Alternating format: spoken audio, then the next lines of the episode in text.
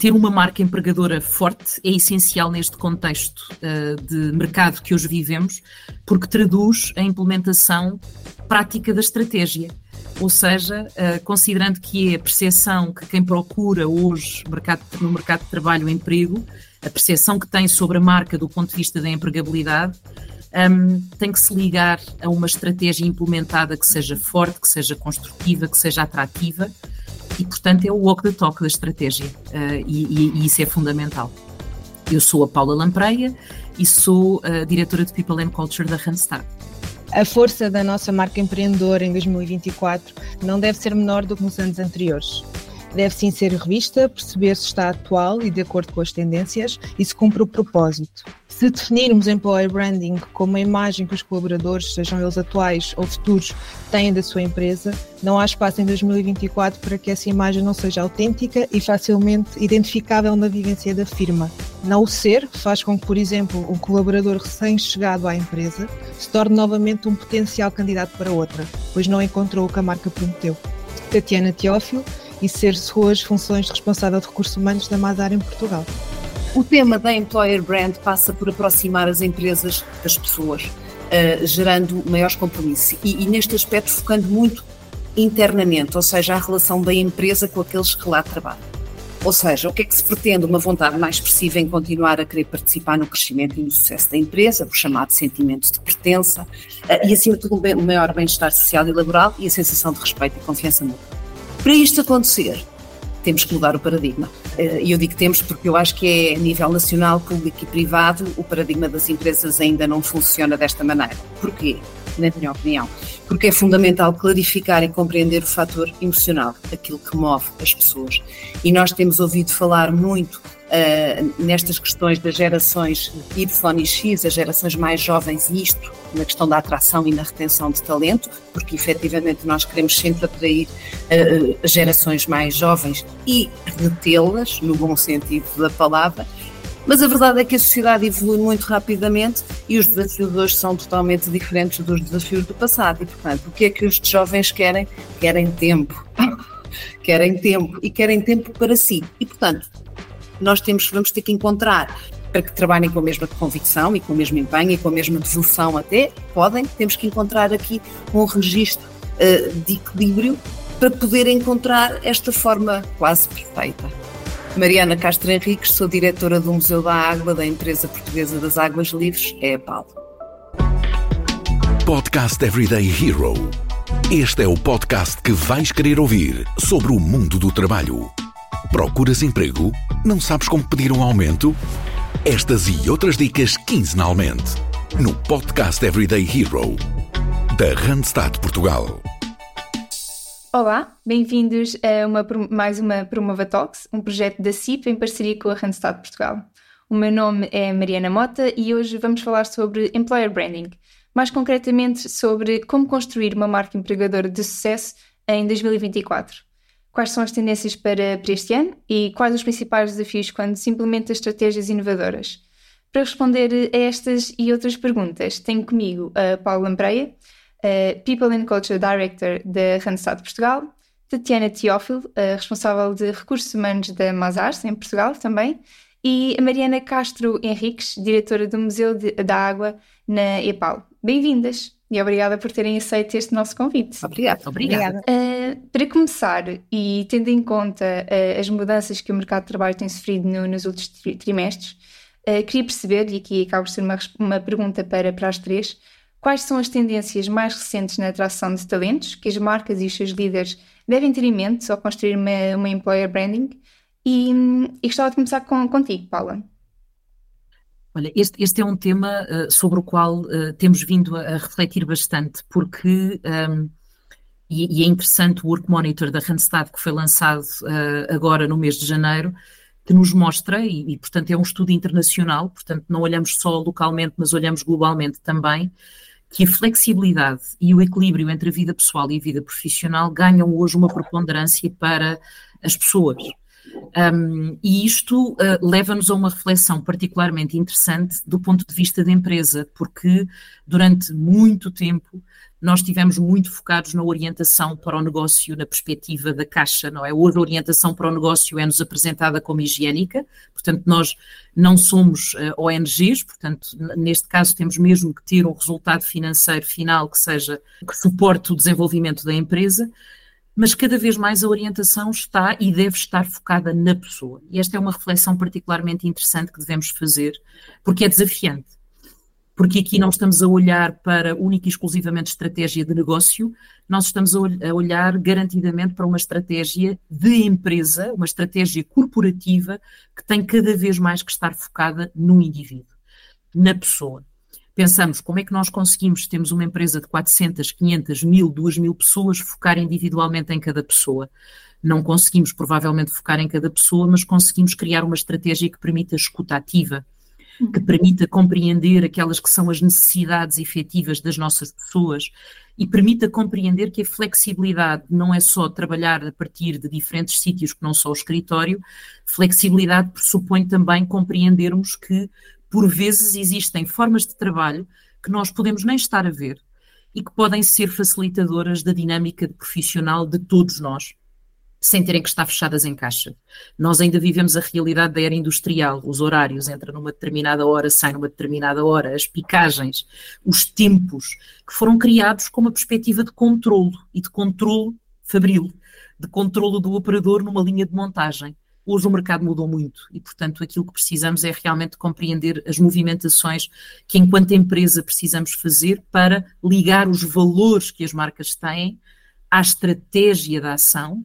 E hoje não é só negócio, é também a estratégia de, de cativar e de reter pessoas porque as pessoas que estão a entrar no mercado de trabalho vêm já hoje com uma perspectiva e quem está hoje no mercado de trabalho, mesmo que há muitos anos, passou e passamos todos em conjunto para uma experiência que ninguém pensava poder ter, que foi a pandemia, que sendo má, não é uma boa experiência, como é óbvio, permitiu-nos compreender que afinal é possível adaptarmos formas de trabalho, é possível olharmos para o equilíbrio entre a vida pessoal e a vida profissional, é possível considerarmos a saúde mental, a saúde física e olharmos para as nossas pessoas do ponto de vista individual e enquanto pessoas, e portanto não com aquela perspectiva de que uh, eu não tenho que saber, e não tenho, eu não tenho que saber a intimidade da vida de um colaborador, mas eu enquanto pessoa preciso compreender que provavelmente aquela pessoa precisa da empresa, da compreensão organizacional para uma dinâmica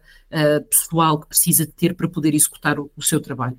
Hoje vivemos sistemas híbridos, uh, que são muito reconhecidos, mas começamos a entrar eu diria que é um ponto de reflexão que depois mais à frente com certeza falaremos e também para dar a hipótese à Tatiana e à Mariana de darem a sua visão, mas vamos entrar aqui num ponto desafiante que é que líderes queremos ter e que líderes queremos ser, porque cada vez mais entra nesta perspectiva de liderança e de, e, de, e de, orientação da liderança para o apoio das equipas e de não termos lideranças controladoras, mas sim lideranças colaborativas e participativas. Portanto, acho que é uma, é uma reflexão que deixo para podermos conversar com certeza, mas que... Exatamente. Mas... Assim damos aqui, pode-se dar à Tatiana e à Marina de acrescentarem mais algumas tendências, ou então até de desenvolverem aquelas que tu, Paula, acabaste de, de mencionar.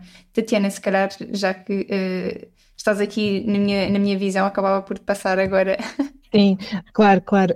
Paula, concordo com tudo o que partilhaste, sem dúvida, e na verdade há uma parte da minha, da minha intenção de resposta que vai nesse sentido, mas, mas focando-me aqui naquilo da parte da construção de uma employer branding e também naquilo que nós pensamos, eu gostava só de trazer aqui uma parte muito prática daquilo que fizemos na Mazar quando fizemos esta construção do que é a nossa campanha de employer branding. Nós, Mazar, que é uma consultoria auditora em termos financeiros naquilo que é o mercado nacional e internacional, quando construímos uma, uma campanha de employer branding, segue muito o que são os guidelines do grupo, não há dúvida. Começamos, claro, pelo topo da casa, no sentido do slogan e da mensagem que queremos passar a quem está a chegar e também a quem está, e, e por exemplo, na Mazar é Mazar de Smart Choice, ou seja, a escolha certa, depois disto vem aquilo que é, uh, ok, a história por trás deste slogan, acreditando que juntando a Amazar não é uma coincidência, é sim uma escolha, há sempre aqui um bocadinho de, de romantismo e também daquilo que é tentar atrair as pessoas, mas depois, e agora se ligando, os pilares que este ano, por exemplo, ou, ou nestas novas tendências compõem esta campanha, podemos ter um slogan que não é de hoje,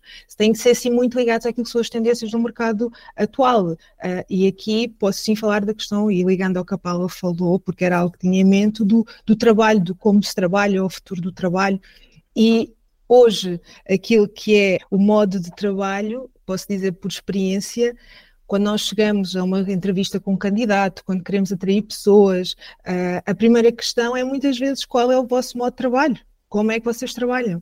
Uh, e quando estamos a construir uma campanha de apoio a branding, acredito que devemos, se calhar, responder então a essa questão, tentar passar essa mensagem, por se é uma pergunta que nos fazem, uhum. tentar passar.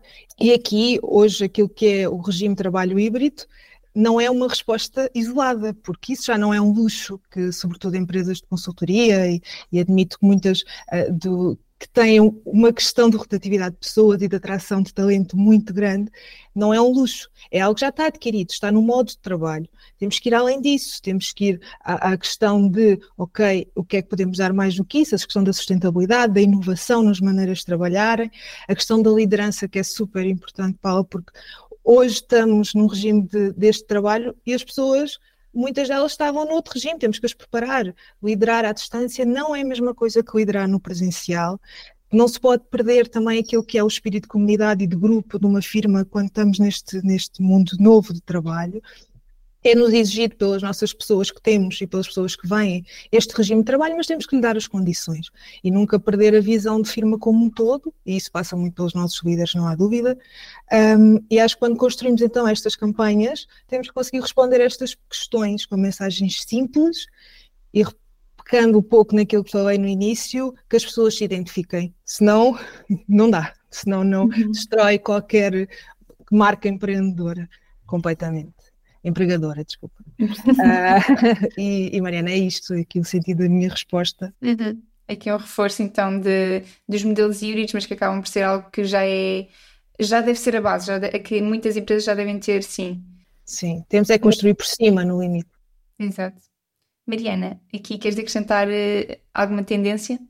Uh, não exatamente, mas, mas fazer só uma pequena reflexão sobre, sobre aquilo que, que foi dito.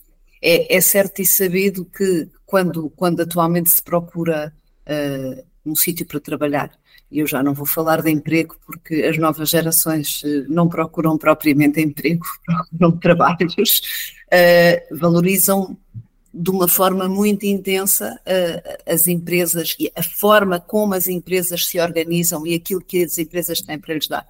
Se num outro tempo nós olhávamos para o emprego como algo quase eterno e, e, e para as questões salariais, hoje já não se olha. Claro que se olha para isso naturalmente, mas hoje valorizam-se muitas outras, muitas outras questões. Uh, eu acho engraçado que há estudos que demonstram que mais de 90% uh, dos jovens uh, sentem que têm que gostar da empresa onde vão trabalhar. Uhum. Uh, e mais de 50% saem quando há um ambiente, o chamado ambiente tóxico, tóxico. na empresa, uhum. se não se sentem bem, lá está. E, e, aqui passa muito pela questão das relações entre as pessoas, um bocadinho eh, o, o que a Paula referiu logo no início, a questão da, da, das lideranças hoje tem efetivamente que mudar. Eu achei graça particularmente à questão fabril, porque nós, eu acho que, e eu que trabalho no setor empresarial do Estado, como imaginem, uh, ainda se sente mais, porque as regras ainda funcionam de forma muito intensa uh, e, e, a vontade de mudar nunca é imensa. Ou seja, um, compreender este conceito uh, em que as pessoas não querem o um emprego para a vida, em que as pessoas querem um trabalho que as desafie permanentemente e só assim é que elas vão a velha história, vestir a camisola e efetivamente lutar pelos mesmos objetivos que a empresa tem, hoje em dia a mudança é sempre difícil. É sempre uhum. difícil porque, porque, enfim, porque nós vivemos muitas vezes com, com, uh, com situações muito calcificadas ao longo do tempo e, portanto, se funcionou assim, porque é que, porque é que se há de mudar agora? Pronto, portanto, este entendimento e muita questão das emoções, e eu volto lá porque eu acho que é particularmente importante, nós temos efetivamente que olhar para as pessoas de outra maneira, Vimos isso na pandemia, o paradigma mudou totalmente na pandemia. A questão do trabalho à distância, sim, trouxe-nos uma nova realidade, mas com imensas contingências que nós sabemos, não é? Uhum. E, portanto, até de algum conflito social, porque há trabalho que efetivamente não se pode fazer à distância. E numa empresa que tem todas as valências, isso pode tornar-se um novo problema, que é quase o que é que uns têm direito a gerir o seu tempo de uma forma e eu continuo no modo fabril. Pronto, e portanto isso, isso é importante. A questão da liderança, sim, fundamentalmente a questão da liderança é fundamental. Um, os líderes hoje têm que ter outra forma de pensar, têm que colaborar, têm que se empenhar em conhecer as pessoas, têm que participar nos processos. Uh, aquela velha história do eu estou cá em cima e eu mando fazer, acabou, isso não existe. e não vai captar ninguém, não vai ter talento nenhum. Uhum. É como, é como dizes, ou seja, uh, tem que haver aqui uma maior proximidade, apesar de serem sistemas, acabaram por haver cada vez mais um sistema híbrido, ou seja, há aqui um relacionamento mais à distância. Os líderes também têm que procurar, como a Paula e a Tatiana estavam a dizer, uh, ser mais próximos de outra forma, porque se já não estamos de forma presencial tão recorrentemente com todos, uh, tem que haver aqui uma, uma outra forma de, de lidar com, com as pessoas, de lidar com, com as equipas e, e, sem dúvida que isso é algo que, que tem que ser aprendido uh, ao longo do, do tempo. Uh, também aqui ainda em relação às, às tendências, uh, e acabamos por não falar dessa tendência, mas é algo que está que já surgiu ano passado e que tem estado cada vez mais na, na boca do mundo, digamos assim, que são as novas tecnologias. A inteligência artificial acaba por ser também uma tendência que vem para ficar e, e um fator que também tem aqui muito peso. E agora eu queria uh, perceber, e Tatiana, vou dirigir esta pergunta para ti, uh, de que forma é que as tecnologias emergentes, como uh, a inteligência artificial, podem ser integradas pelas marcas e pelas empresas no seu employer brand para fortalecer esse mesmo employer brand e proporcionar uma experiência única aos, aos seus candidatos e aos seus colaboradores. Sim. Bom, Mariana, um, é engraçado, introduziste logo com, com um dos assuntos e a tecnologia emergente, se calhar mais falada uh, e que vem logo à ideia, não é? A questão da inteligência artificial. Uh, eu, na verdade, se calhar vou, vou pôr aqui a minha resposta em dois sentidos: a questão da inteligência artificial, que é sim, uma tecnologia emergente, e depois só aqui a parte das redes sociais, que é uma tecnologia que também está sempre a sofrer uhum. aqui alterações, e a renovar-se e, por, e por aí fora. A questão da inteligência artificial, eu não vou entrar em conceitos todo, nem no campo da interpretação, porque isso deixo para os especialistas, acho que também temos que saber onde nos colocar em termos uhum. de, de, discurso, um, mas é pensar um bocadinho, ok, como é que este tema, uh, eu aqui acrescento a questão da análise de dados ligada aqui à inteligência artificial, porque é por aí que estava de, de, refletir sobre onde é que isto pode ajudar no employer branding, porque isto é uma tendência muito poderosa, efetivamente, e que acho que pode impactar naquilo que é a marca empre, empre, empregadora e como. Uh, se nós formos pensar que uh, quando estamos a fazer uma campanha de employer branding, nós queremos captar a atenção das pessoas e passar uma mensagem para quem vai chegar e, para, e, e ser identificável para quem está. Estas campanhas, e falámos aqui das tendências, certamente tudo o que é informação e feedback uh, de candidatos, de colaboradores, de quando estamos em momentos, por exemplo, em fóruns de empregabilidade, onde a Mazar e certamente aqui a Randstad também é, pode certamente também questão, em termos de faculdades, em termos de captar talento, o que nós recebemos mais destes, destes, destas pessoas é informação. Nós temos, conseguimos ter uma panóplia de informação e se nós conseguirmos tratá-la, não é?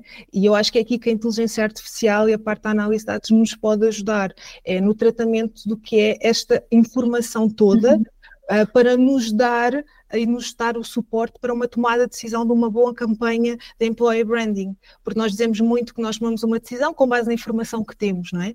Se nós conseguirmos ter a melhor informação ou, ou, ou uma informação trabalhada de recurso às tecnologias emergentes, acredito que uma decisão certamente será melhor, porque temos uma informação mais tratada uh, e aqui pormos as tecnologias a nosso favor. Uhum. Uh, foi esta ligação que, quando pensei na inteligência artificial, pensei para ajudar uh, a construir e a trazer uma experiência em tempo real ao candidato, porque se nós tratarmos a informação de um modo rápido, nós conseguimos adaptar a nossa mensagem de uma campanha de employer branding em tempo real.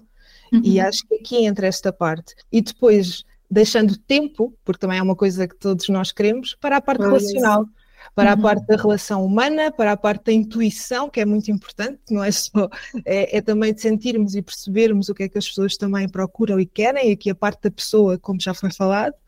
Isto na inteligência artificial arrisco-me a ser este uma tendência e, e, a minha opinião para como pode ajudar as campanhas, ou seja, o tratamento da informação e da uhum. quantidade uhum. da mesma. A questão das redes sociais que é um bocadinho mais às vezes pensamos e falamos enquanto equipa, quando estamos aqui uh, a, a, falar das campanhas, o quão bom seria para os nossos colaboradores como influencers, não é? E, e uhum. conseguir uhum. partilhar aquilo que é a nossa mensagem em uso à tecnologia, que é, as redes sociais também o são, não é? E cada vez mais os algoritmos. Se a gente conseguir gerar ali ruído e barulho, olha o quão bom era uh, por hoje aqui os nossos colaboradores ajudarem-nos a passar esta mensagem, identificando-se eles com ela. Porque uhum. hoje é nas redes sociais, no LinkedIn, muito que se faz, os recrutamentos, os contactos com as pessoas, uh, e agora é aqui, é às vezes uma brincadeira que nós falamos, ter aqui os nossos influencers internos. Exatamente. Não, nós na, nós na Redstart também, também falamos muito disso. Uh, também gostamos de chamar aos nossos colaboradores, às vezes, de influenciadores, mesmo por, por isso, porque não há melhores pessoas para, para enviar ou para passar a mensagem do que é ser uh, alguém, ou um colaborador da, da Mazars, um colaborador da Randstad, um colaborador da EPAL, do que os próprios que, que, vivem esse, esse ambiente diariamente, sim, sem dúvida. Mariana e Paula, não sei se querem aqui acrescentar alguma coisa, tendo em conta as vossas experiências. Mariana. Só acrescentar uma questão curta têm que estar comprometidos, porque senão não serão influenciadores. Sim, sim, sim, senão será um influenciador do ponto de vista negativo. O efeito ao contrário só uma nota relativamente aqui à questão da inteligência artificial, que é óbvio, e eu não sou de tudo uma especialista, como a Tatiana, portanto não vou entrar por aí, mas achei não só uh, na questão de, de, do fortalecimento da marca, naturalmente para fora, mas também internamente. A recolha de dados é fundamental para nós percebermos o que é que se vive dentro da empresa, qual é o clima da empresa, o que é que as pessoas pretendem, o que é que, o que, é que pensam. E de facto isso, a questão dos dados que nos in, começa a inundar diariamente, são, têm que ser trabalhados, têm, uh, mas são fatores decisivos que nos, que nos ajudam ou que nos podem uh, ajudar e que podem até manipular uh, muitos dos processos. Por outro lado, o risco dentro da inteligência artificial, eu não vou, ter, não vou poder deixar de falar só uns breves segundos sobre isso, na questão do domínio da linguagem humana, na questão da captura do, do apelo à sociedade e à cultura. Ou seja, a, a, tudo isto tem que ser muito bem gerido. E, na minha opinião, para ser muito bem gerido, aposto que tem que ser na, na educação e na literacia deste tema porque isto é muito engraçado, nós olhamos para o chat GPT, GPT enfim, é fantástico, efetivamente, os miúdos, hoje nas faculdades os professores não o utilizam, mas os alunos, como podem imaginar, todos utilizam. E portanto aquilo não é propriamente plágio, não é, não é considerado, mas tem muito que se diga, portanto, tem que ser, sim, como, como, como ferramenta de, de, de obtenção de dados e, e, e, de tecnologias, enfim, de um mundo de, de situações, mas sempre com, com, com algumas fronteiras, não é? Porque, enfim, a, a, questão da privacidade, a questão da liberdade e da privacidade tem que ser sempre, sempre muito bem acompanhada. Uhum. Eu ia dizer exatamente esta, esta componente da aprendizagem, porque toca, um, é, é fundamental encararmos o tema de frente. E muitas vezes sentimos que, espera, é um tema, é um tema que temos, para o qual temos que olhar, mas não abordar diretamente. Eh, e, e, a verdade é que temos que o abordar diretamente para que possa haver clarificação, porque temos diferentes velocidades, diferentes realidades, diferentes experiências, diferentes visões.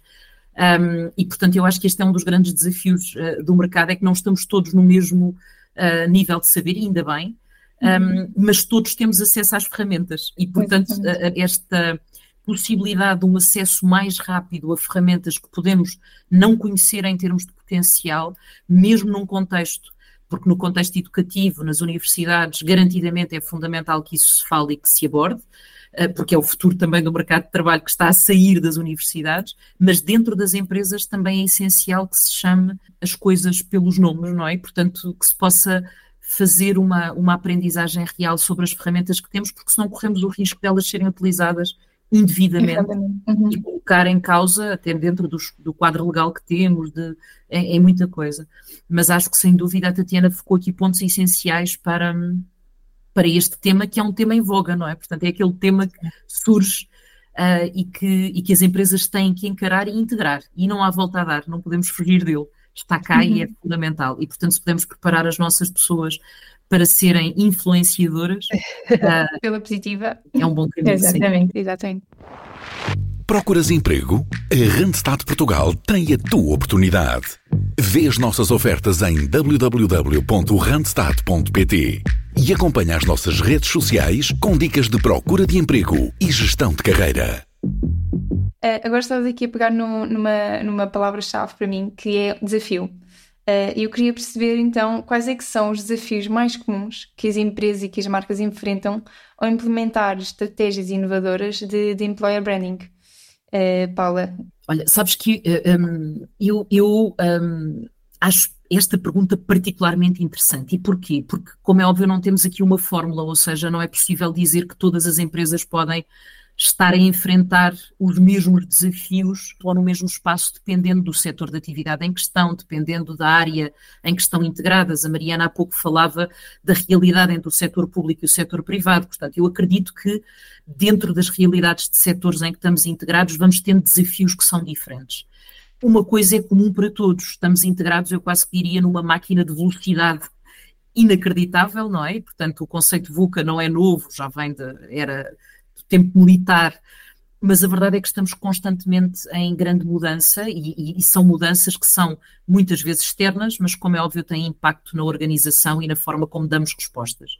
Portanto, eu diria que o primeiro desafio começa mesmo por conhecer bem a estratégia da empresa e conhecer bem o caminho que a empresa quer desenvolver, e aqui a liderança de topo tem um papel fundamental neste sentido, para não cairmos no chavão do check in the box, não é? Eh, nós agora precisamos de, porque todo o mercado está a desenvolver uh, iniciativas de uh, bem-estar, são fundamentais. Eu falo pela Randstad, temos feito, uh, criámos uma proposta de valor para os nossos colaboradores que tem muito a ver com o apoio no bem na saúde mental, na saúde física, e é fundamental que aconteça, mas estas iniciativas têm que estar enquadradas com os valores da empresa têm que estar enquadradas com, a, com, o que a empresa representa também em termos de mercado, para em termos de identificação da marca, haver credibilidade naquilo que estamos a apresentar, porque senão corre-se o risco de podermos simplesmente estar a passar soundbites cá para fora, não é? E depois na prática não termos embaixadores, não temos pessoas que possam falar por nós. Portanto, eu diria que o primeiro desafio é olharmos tendo em conta toda a mudança de mercado que estamos a assistir, olharmos para dentro e compreendermos na essência, quais são os nossos valores, que não deve ser algo que tem que estar pendurado numa parede para que todas as pessoas possam ver quando passam, ou agora mesmo em sistema híbrido vão ao escritório, têm que ser vividos, sentidos e trabalhados. E na Randstad valorizamos muito os valores que temos e queremos passá-los para as nossas pessoas. A identificação entre os valores pessoais e os valores da empresa é cada vez mais uma, um dos pontos que é reforçado, principalmente por quem chega. Não sei se foi a Tatiana, se foi a Mariana que referiam esta identificação com a empresa por parte de quem chega é fundamental. Mas isto levará a um outro desafio, é que dentro da empresa nós não temos só quem chega, nós temos também quem está. Temos diferentes gerações, temos diferentes realidades, temos uh, pessoas que trabalham e que uh, uh, andamos sempre nesta nota, estão habituados a trabalhar de uma determinada maneira. Outros que chegam e têm uma visão que é diferente outros que até se conseguem adaptar mais a esta alteração. Temos as gerações, diferentes gerações. E quando olhamos para a pessoa, temos que compreender que a pessoa pode ter diferentes uh, perspectivas e realidades sobre a organização, e acho que a proposta de valor a apresentar aos nossos colaboradores, embora tenha que ser transversalmente idêntica para todos, é importante que seja harmonizada porque toca isto. Quando falamos de um sistema híbrido e se temos alguém que nos diz eu preciso do contacto pessoal, eu tenho que ir para o escritório, não é porque temos um sistema híbrido que a pessoa é obrigada a ficar em casa. Porque temos um sistema híbrido, não é? Portanto, não, eu preciso de ir para o escritório. Muito bem, então vais para o escritório e estás sozinho. Não, se calhar temos que encontrar dinâmicas de equipas para poder juntar as pessoas. E, portanto, isto é muito, eh, parece que é muito adaptativo, mas a verdade é que se partirmos de um princípio de escuta ativa, conseguimos chegar mais longe. E é por isso que, para mim, volto ao desafio que falava antes, que é a mudança um, que tem que acontecer nas lideranças. E aqui um, faço, se calhar, uma, um, um, teaser até para, para debate e para partilha uh, da, uh, da visão da Tatiana e da Mariana também. Um, nestes anos de, de, de, trabalho que já vou levando, não é? Já são alguns, não vou dizer quantos, que é para não, não ficar preocupada, mas, mas que já são alguns. Um, o conceito tem mudado quando falamos de líderes. E nós não temos uma função de liderança, nós temos a competência de liderança. E a verdade é que muitas vezes vamos avançando nas funções de chefia, de gestor, de manager, e dentro destas funções nós temos a competência de liderança, que pode ser trabalhada, desenvolvida, mas nunca foi trabalhado a função de líder. E nós mudamos a terminologia e começamos a chamar todas as nossas chefias de líderes. Líder. E o que é que é ser líder? E penso que era a Mariana que dizia há pouco, e é verdade. As lideranças têm que ser preparadas, têm que ser trabalhadas. Há muitos autores que defendem que muitas vezes a liderança é nata, eu acredito que a liderança pode e deve ser trabalhada. E não, mas não há líderes de geração espontânea. Portanto, se nós estamos a mudar o mercado de trabalho em termos de perspectiva e visão, tem que haver um contributo claro também das empresas no sentido de preparar as lideranças, de formar as lideranças para estes novos modelos de liderança que precisamos de ter porque é muito fácil termos o, soundbite, e eu comecei por ele, as nossas lideranças têm que mudar, mas não mudam por geração espontânea. Portanto, eu penso que é muito importante, porque quando falamos de lideranças, falamos de pessoas, e quando falamos de empresas centradas na pessoa, quando se centra na pessoa, centra-se no cliente, no nosso caso, centra-se no candidato, no colaborador, e o ser líder também faz parte deste processo, é uma pessoa.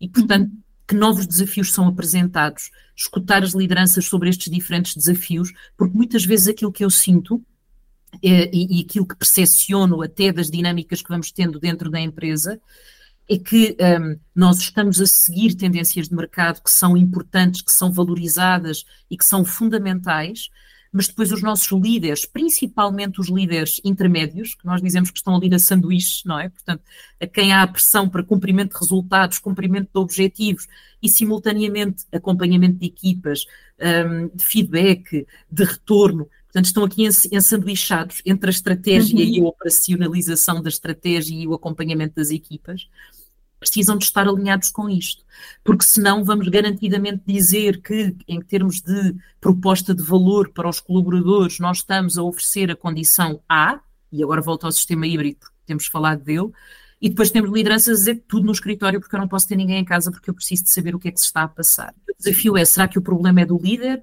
ou efetivamente nós não estamos a treinar os líderes para aquilo que são os desafios de futuro?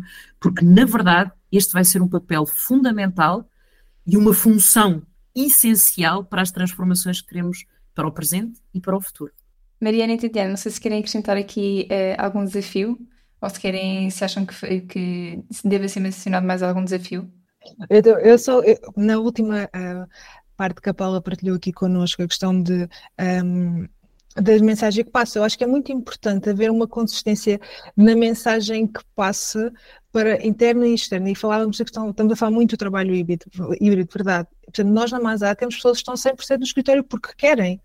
E temos que dar essa opção. E temos, para ser 100% em teletrabalho, também pode acontecer. Nós temos que ouvir as pessoas, um, mas temos, claro, uma preocupação de acompanhamento das nossas pessoas que depois tem que refletir no que é estas políticas de firma que nós uh, implementamos, que são uh, mensagens que passamos no employer branding, mas que temos que dar se calhar acompanhamento às pessoas e perceber se esta prática faz sentido tanto nesta área de negócio como noutra, uhum. para não depois não criar aqui algumas entropias, depois as coisas não vão funcionar. E o que acontece numa área não acontece noutra, e as coisas não são consistentes, e a verdade é que hoje os líderes lidam com pessoas de gerações bastante diferentes, e falámos já falámos sobre isso, uhum. não é? E temos que ter uma empresa que conviva com estas gerações todas, e a mensagem de employer branding é muito difícil, porque tem uhum. que ter tudo isto as vantagens para todos. E ser inovadora e dar resposta aqui a todos estes desafios. Mas esta parte realmente de ser consistente na mensagem e de as pessoas reverem nela, acho que também é algum princípio ganhador em qualquer, seja uma estratégia inovadora ou, ou uma estratégia que se deve se manter numa campanha ao longo de, do tempo. Uhum. Ao longo do tempo, sim. Ok. Mariana, querias acrescentar aqui alguma coisa? Só acrescentar e ainda naquilo que, que a Paula estava a dizer, na liderança, claro que não é inata, se calhar alguns têm mais jeito do que outros, uhum. mas a verdade é que tudo, tudo requer uma aprendizagem, qualquer função, não é? E nós de facto temos muito essa, ah, é, é, é um bom líder, porque enfim, entende as pessoas, consegue perceber o compromisso da empresa, as tendências, etc. Mas não é exatamente assim, não é? Trabalhar com pessoas é difícil. e, e, e, as pessoas são todas muito diferentes e, e, cada vez mais essas diferenças vêm à tona, não é? Já nos deixámos daqueles tempos em que, que nós vestíamos o fato de trabalho uh, e, enfim, éramos uma coisa fora e uma coisa dentro. Não, hoje já não é assim, não é? Lá vem a questão toda das emoções. Eu, eu só quero acrescentar o seguinte: eu trabalho diretamente com o público. Eu dirijo um museu e, portanto, o meu maior desafio todos os dias relaciona-se com a criatividade, que é muito cansativo, porque as pessoas estão lá fora, a sociedade em geral, os portugueses, os estrangeiros, to todas as pessoas, todos os dias desejam uh, ser desafiadas para questões diferentes. E, portanto, nós todos os dias temos que inventar qualquer coisa que o desafie, até porque temos, como todos nós, muita concorrência.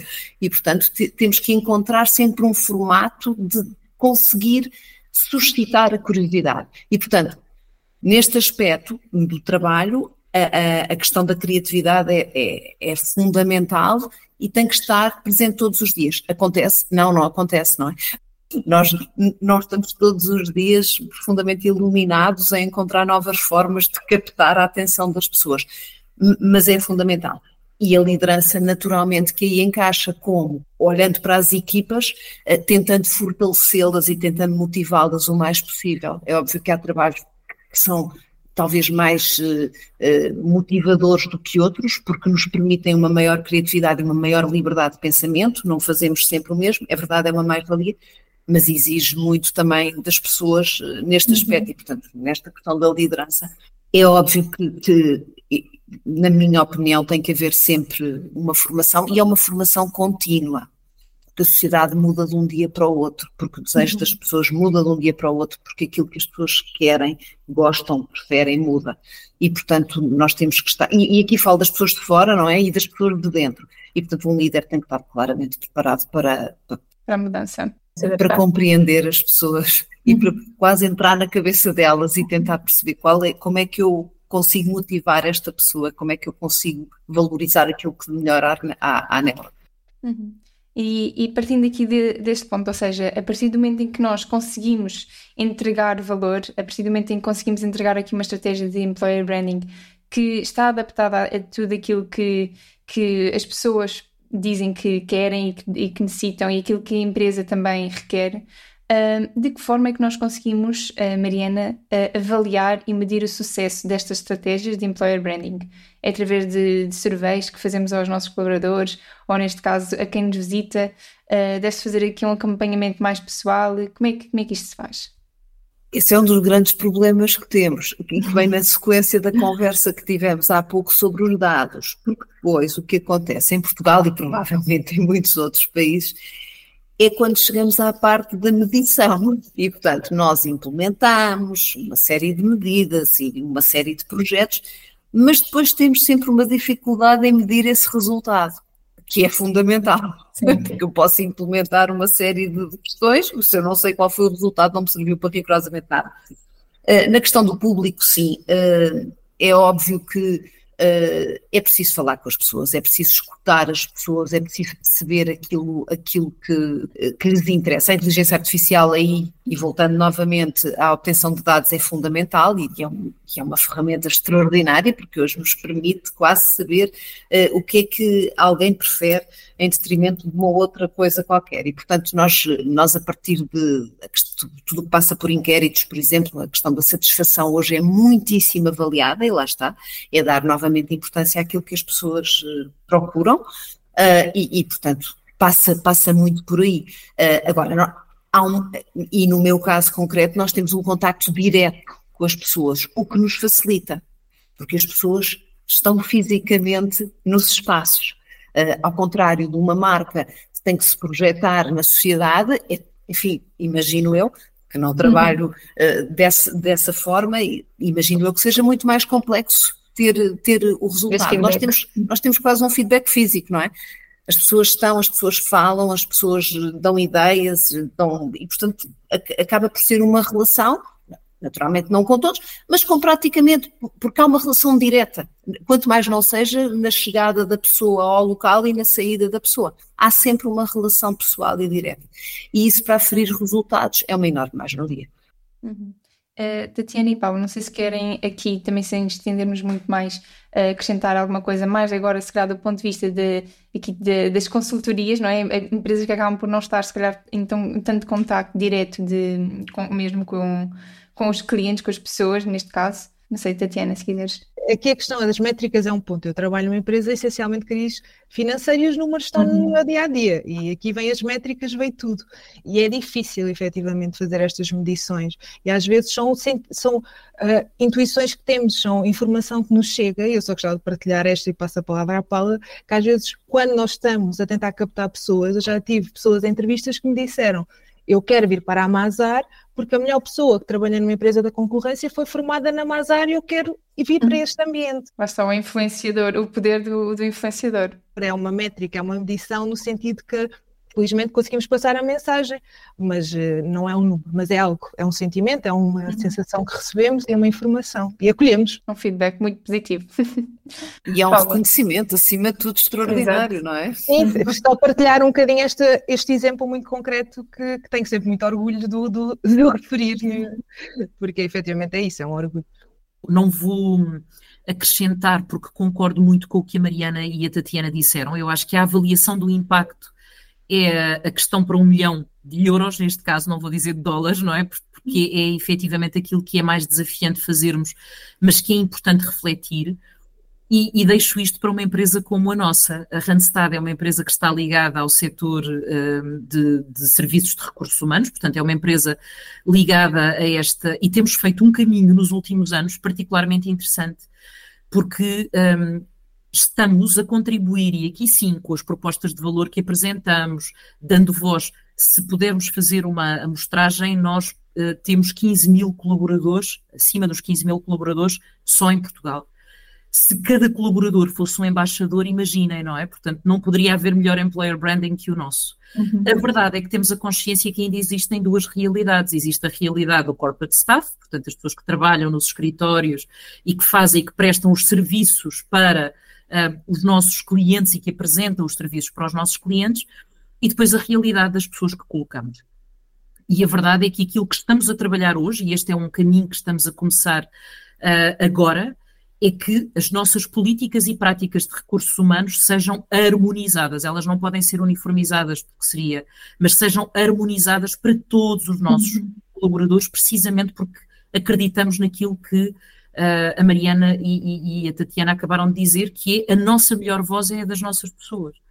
E, portanto, pensarmos que durante muito tempo tivemos o estigma do trabalho temporário ser trabalho precário, de não poder ser, de ser trabalho, mudarmos e contribuirmos para a mudança deste estigma, compreendendo que é uma entrada no mercado de trabalho para, por exemplo, quem está numa situação de desemprego e precisa efetivamente de ter uma solução temporária que o temporário muitas vezes é no tempo de um cliente, mas se eu gosto de ter, ser multidisciplinar e ter várias experiências em diferentes tempos, eu posso trabalhar através de um regime de trabalho temporário, mas para diferentes clientes em diferentes períodos de tempo e ser, estar ligada à empresa eh, já quase como, e como, como uh, trabalhador efetivo, uhum. que posso ter alternativas através de um call center, que muitas vezes existe, Mas se nós tivermos as nossas pessoas a darem a voz sobre o trabalho que ali passam, e se esta voz for construtiva e for positiva, porque nunca vamos conseguir ter 100% de pessoas satisfeitas, então é um caminho que garantidamente conseguimos uh, avançar e para nós acreditamos, esta não é uma estratégia só de marketing quando falamos de marca ou só de recursos humanos quando falamos de uh, chegar às pessoas. Uhum. Esta é uma estratégia, voltamos, que tem que ser de todos e todas as pessoas que estão dentro da empresa têm que acreditar nela para que ela possa ser delineada. Senão, é uma uhum. boa intenção num papel um, e torna-se mais desafiante. Portanto, acredito mesmo que é o caminho, é dar a voz às pessoas, sem sabermos bem como começamos a ter o retorno, como a Tatiana contava com esta experiência, uh, e eu posso partilhar convosco que fiz agora, nós uh, temos eventos dentro de corporativos nossos, organizados pela nossa área, e agora num evento corporativo estivemos na Figueira da Foz um, e tive a oportunidade, eu gosto sempre de falar com as pessoas que fazem parte que fazem eh, parte da equipa do hotel, porque são da equipa de organização também, são, são o sucesso também depende delas, e, e, e, conversei com a Inês, que estava no bar, e que me disse, ah, eu quando ouvi que era a Randstad fiquei tão feliz, porque eu entrei neste hotel pela Randstad fiquei aqui depois de trabalhar convosco. E eu pensei, ok, é um exemplo. Se calhar haverão outros que dizem, olha, eu não gostei, ou não foi uma boa experiência, ou não. Mas sabermos que tem boas experiências, mas até quando temos contacto com alguém que nos diz eu não tive uma boa experiência, compreendermos porquê, uhum. ajuda-nos a limar e a alinhar as nossas. Dá mais trabalho? Dá. Precisamos de surveys e de momentos em escala para apresentar indicadores? Precisamos. Mas uh, a experiência da pessoa é dos melhores indicadores que podemos ter, sem dúvida. Sem dúvida, sem dúvida. Agora, aqui só para terminar, e, e numa nota mais pessoal, uh, eu gostava de perguntar às três, uh, enquanto profissionais, o que é que, na vossa opinião, consideram ser mais atrativo no, no empregador? Se é que podem dizer só, só uma coisa. Se calhar começávamos aqui pela ordem que, com que começámos, e Tatiana, começava então por ti. Às vezes aqui é preciso trazer, eu se calhar vou ser um bocadinho uh, minuciosa naquilo que trago, no sentido de uh, há, há, muitos chavões, há muitas uhum. coisas que nós podemos dizer que temos, mas às vezes as pessoas perguntam, ok, e concretizando, não é? Eu acho que quando estamos a tentar uh, ser atrativos como empregador, também temos que conseguir dizer medidas em concreto e apresentar às pessoas coisas que são efetivas e que vêm. Eu posso dizer, por exemplo, neste ano 2024, um, implementámos, por exemplo, na Mazar, vários benefícios aos colaboradores. As nossas pessoas hoje têm uh, 30 dias de férias que não tinham o ano passado. Uh, estamos a trazer uh, uma coisa que para nós é nova e vamos dizer, há uma tendência de mercado, mas queremos chamar para Amazar uh, oito tardes livres de sextas-feiras um, para as pessoas usufruírem e terem o tempo, uh, e aí estamos a, a trazer a tendência, mas adaptá-la àquilo que é possível fazer para que as pessoas usufruam e não seja assim um momento de stress de nós gostamos, mas não conseguimos ter.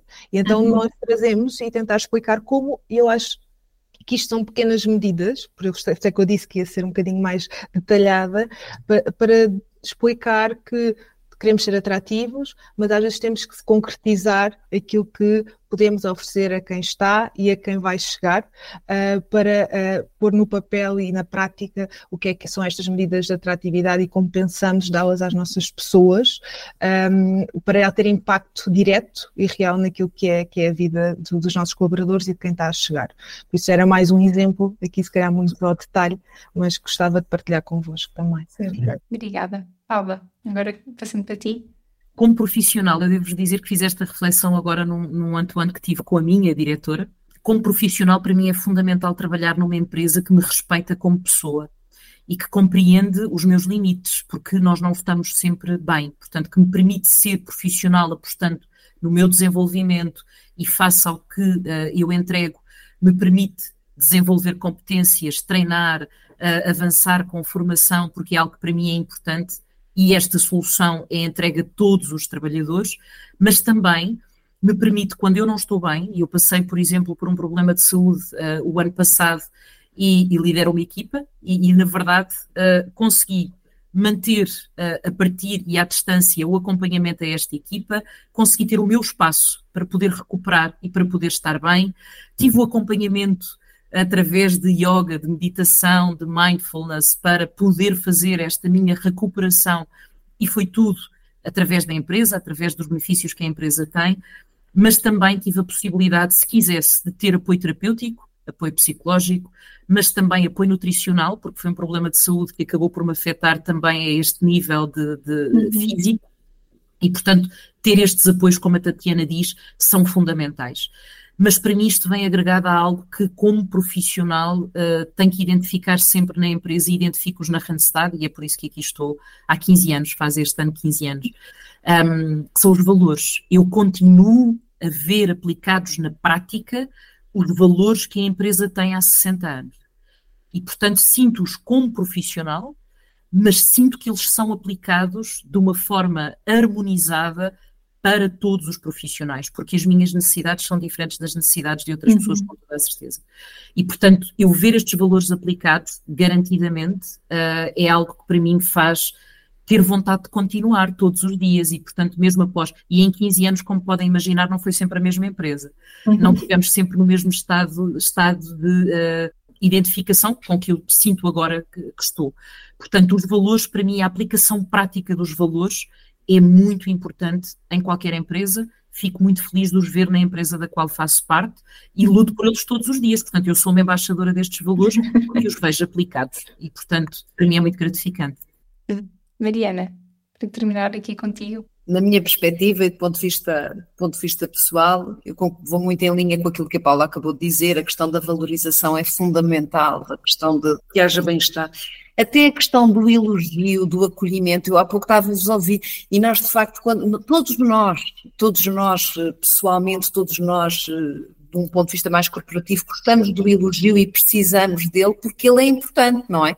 No fundo, é uma, é uma forma de medir o nosso trabalho e, e, e é uma forma que e é uma forma de autoestima a melhorar. Portanto, esta questão de, de, o respeito pela pessoa, pela opinião da pessoa, pela vida pessoal, que a pessoa tem, pelos problemas, não problemas, compreender as pessoas e olhar, e olhar para elas naturalmente enquanto seres humanos eh, únicos, mas também enquadrados em determinados contextos. Uh, relativamente, e voltando um pouco ao início, e tem muito a ver com a questão da atração de cada uma, é óbvio que, no meu caso também, o setor público tem uma série de contingências que não nos permite avançar com medidas como aquelas que a Tatiana uhum. elencou no, há pouco e que efetivamente são fundamentais, até para estas camadas mais jovens que hoje procuram uh, trabalhar, não é? Uh, é óbvio, a questão do tempo, naturalmente, o respeito por um tempo extra, não é? Eles já não querem fazer as horas extraordinárias, não lhes interessa, valorizam muito mais o tempo.